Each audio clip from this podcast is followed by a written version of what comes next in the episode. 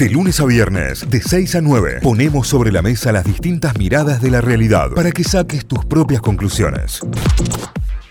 Da un paso inédito para avanzar en una economía baja en carbono. Hoy se va a presentar una, una iniciativa, una experiencia que, es realmente innovadora. Será presentada en, la provincia de Córdoba eh, para monetizar la reducción de las emisiones de gases de efecto invernadero. Eh, en este caso, digamos, también teniendo en cuenta todo lo que son las emisiones de carbono. Entonces, eh, va a haber una subasta de certificados de desplazamiento de emisiones de gases de efecto invernadero y la idea es empezar a reducirle esta huella con una especie de crédito con quienes emiten y quieren compensarlo también. Lo tenemos en línea al eh, ministro de Servicios Públicos de la provincia de Córdoba, Fabián López, ya está con nosotros para charlar y para que nos cuente un poco más. Fabián, buen día, bienvenido a Notify. Cayo Lamberti Santi Miranda de este lado, ¿cómo va? ¿Qué tal? Muy buenos días. ¿Cómo están ustedes? Un gusto. Muy bien, muy bien, igualmente. Bueno, cuéntenos un poco sobre, sobre esta iniciativa y cómo, cómo, se, cómo nace, cómo surge y cómo se va a llevar a cabo.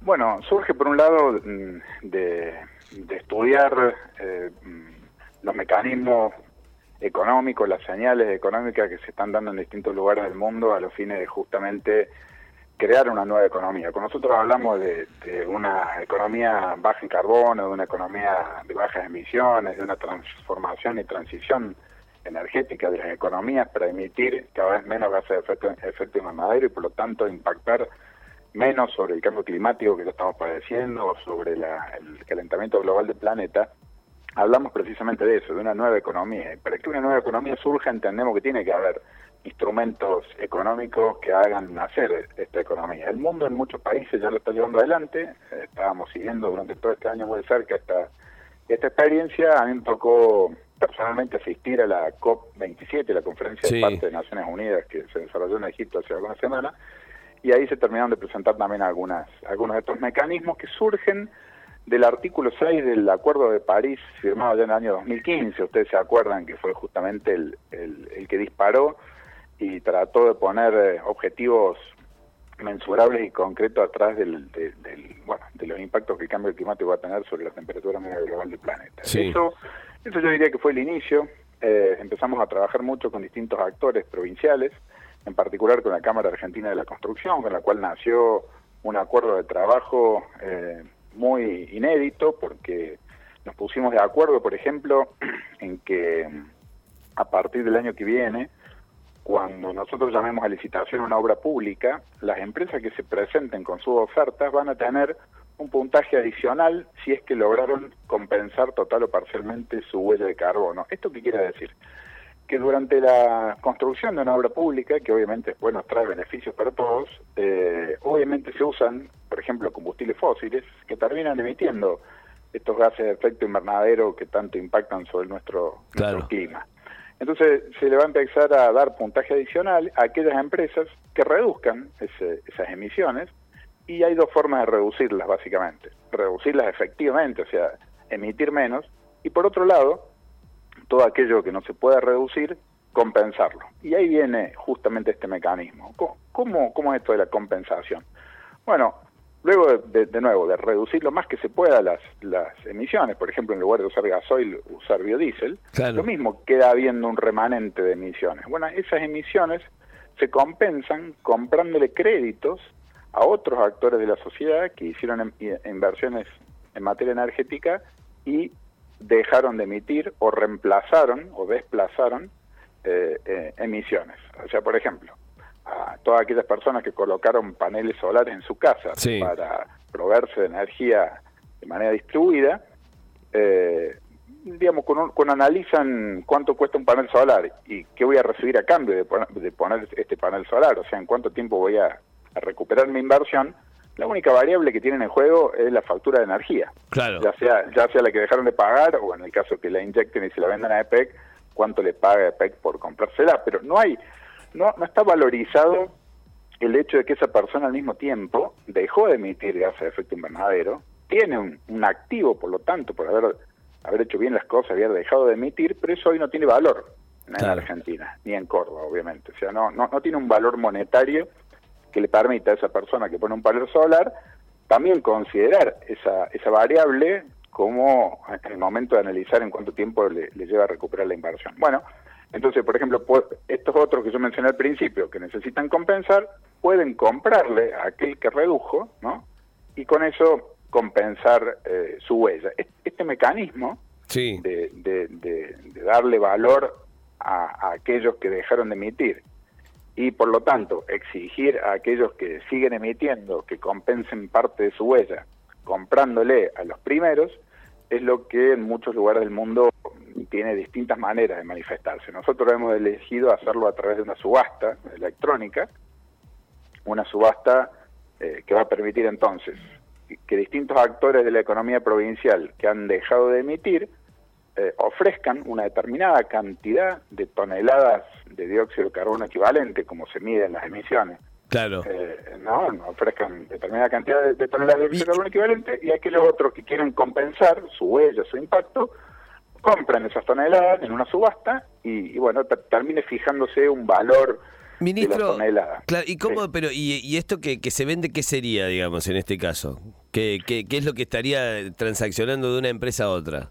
Bueno, estamos transaccionando justamente ese activo de haber dejado de emitir. ¿Y cómo, cómo se manifiesta ese activo? Bueno, ese activo tiene que cumplir determinadas condiciones. La primera condición es que esté certificado, o sea, que haya alguien que diga, mira, a ver, usted puso un panel solar de tantos kilovatios, bueno, efectivamente, de acuerdo al protocolo de las normas ISO, usted dejó de emitir tanto. Alguien con autoridad tiene que verificar y certificar eso. Claro. A nivel internacional, esto es un problema porque porque es algo caro. Las empresas que certifican esto internacionalmente cobran mucho por certificar esto y es, lo que hace muchas veces inaccesible al común de la gente poder certificar el panel solar que puso en su casa. Nosotros lo hemos resuelto creando un comité con representantes de las universidades públicas y privadas, asesorado por IRAM, que va justamente a mirar las instalaciones de cada uno de los que dice que dejó de emitir y certificarle, le va a dar un certificado que va a decir, bueno, efectivamente, usted puso un panel solar en su casa, entonces dejó de emitir una tonelada de dióxido de carbono. Ese certificado, ese crédito, no lo quiero complicar mucho, pero lo vamos a tokenizar. ¿Qué quiere decir? Lo vamos a transformar en un activo digital criptográfico montado sobre una plataforma blockchain, que son las plataformas que, que han dado vida a todas las criptomonedas. Claro.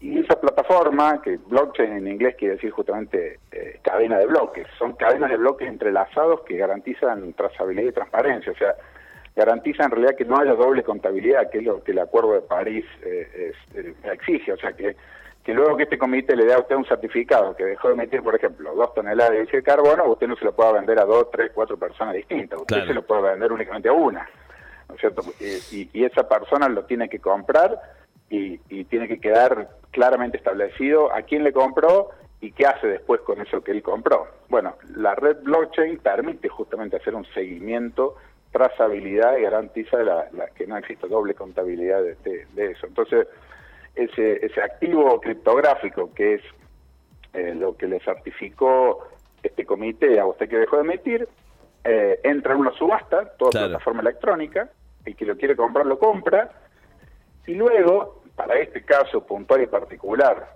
de la subasta que estamos haciendo, eh, la persona que lo compra lo tiene que quemar, así se, dice en la jerga. ¿Qué quiere decir? Que lo compra y tiene que sí o sí compensar su huella. ¿Por qué? Porque en otros lugares, como en Brasil, por ejemplo, donde esto se produce en un mercado de valores y no en una plataforma, alguien puede comprar ese crédito y guardárselo, porque sabe que con el tiempo va a valer más. Claro sabe que cada vez a lo largo del tiempo va a haber más demanda por poseer esos esos créditos que le permiten a uno compensar la huella, entonces se lo guarda. Bueno, la subasta nuestra va a tener la particularidad que no se lo va a poder guardar, lo va a tener que quemar. Y cuando lo quema, ¿cómo termina todo el proceso? Termina con lo que se conoce también en la jerga criptográfica, un token no fungible, que hoy está muy de moda, lo, habrán visto. Claro, un NFT. Tal cual, muy bien, un NFT que es un certificado, entonces que esa empresa que, se va a presentar a un proceso licitatorio en el ámbito del ministerio, presenta ese token no fungible, ese certificado final, diciendo, miren, yo efectivamente a través de la subasta electrónica adquirí este crédito y por lo tanto compensé total o parcialmente mi huella. Claro.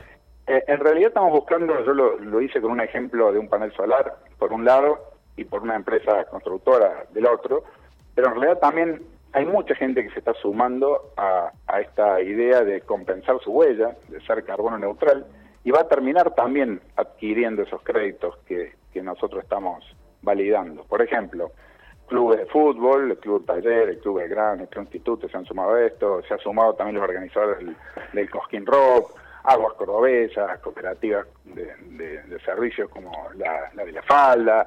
Eh, hay un conjunto importante de empresas que se han sumado a esto más allá también que hemos sacado una resolución en el Ministerio de Servicios Públicos para que todos los funcionarios que hagan uso de transporte aéreo en, misiones oficiales también tengan que compensar su huella. Está buenísimo. Esto, esto es algo interesante porque, porque hoy no hay mecanismo de compensar eh, estas acciones voluntarias. O sea, por ejemplo, usted se toma un avión para ir y volver a Buenos Aires y emite más o menos 200 kilos de dióxido de carbono equivalente. O sea, hay 200 kilos de, de ese gas que termina calentando nuestro, nuestro planeta. Bueno, si uno lo quiere compensar, si uno quisiera decir, bueno, yo quiero sentirme tranquilo y compensar esa emisión que hice, hoy no hay un lugar para compensarlo.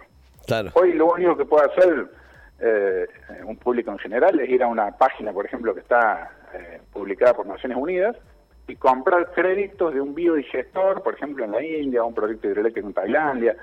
Pero es plata que sale del país, por un lado, ¿no? y por otro lado no, no permite motorizar una economía propia. Usted imagínese que si voluntariamente muchos eh, participantes quisieran empezar a, compensar su huella, todos esos recursos económicos quedan en el mercado local y pueden potenciar, apuntalar y, digamos, eh, fortalecer inversiones energéticas aquí en nuestra provincia. Definitivamente. justamente desarrollar esta nueva economía. Definitivamente. Ministro, gracias. Muchísimas gracias por esta charla, por, eh, por esta aclaración. La verdad que está buenísimo y, está muy bueno este programa que, se está lanzando. Eh, así que nada, ahora también empresas, usuarios y todo el mundo a ver cómo, de qué forma podemos empezar a, ahorrar de esta manera, ¿no? Y ahorrar en todo sentido. que tenga buen día, ministro. Gracias. No, gracias a ustedes. Igualmente. El, ministro Fabián López en diálogo con Notify, ministro de Servicios Públicos de la provincia. Notify, las distintas miradas de la actualidad para que saques tus propias conclusiones. De 6 a 9, Notify, plataforma de noticias.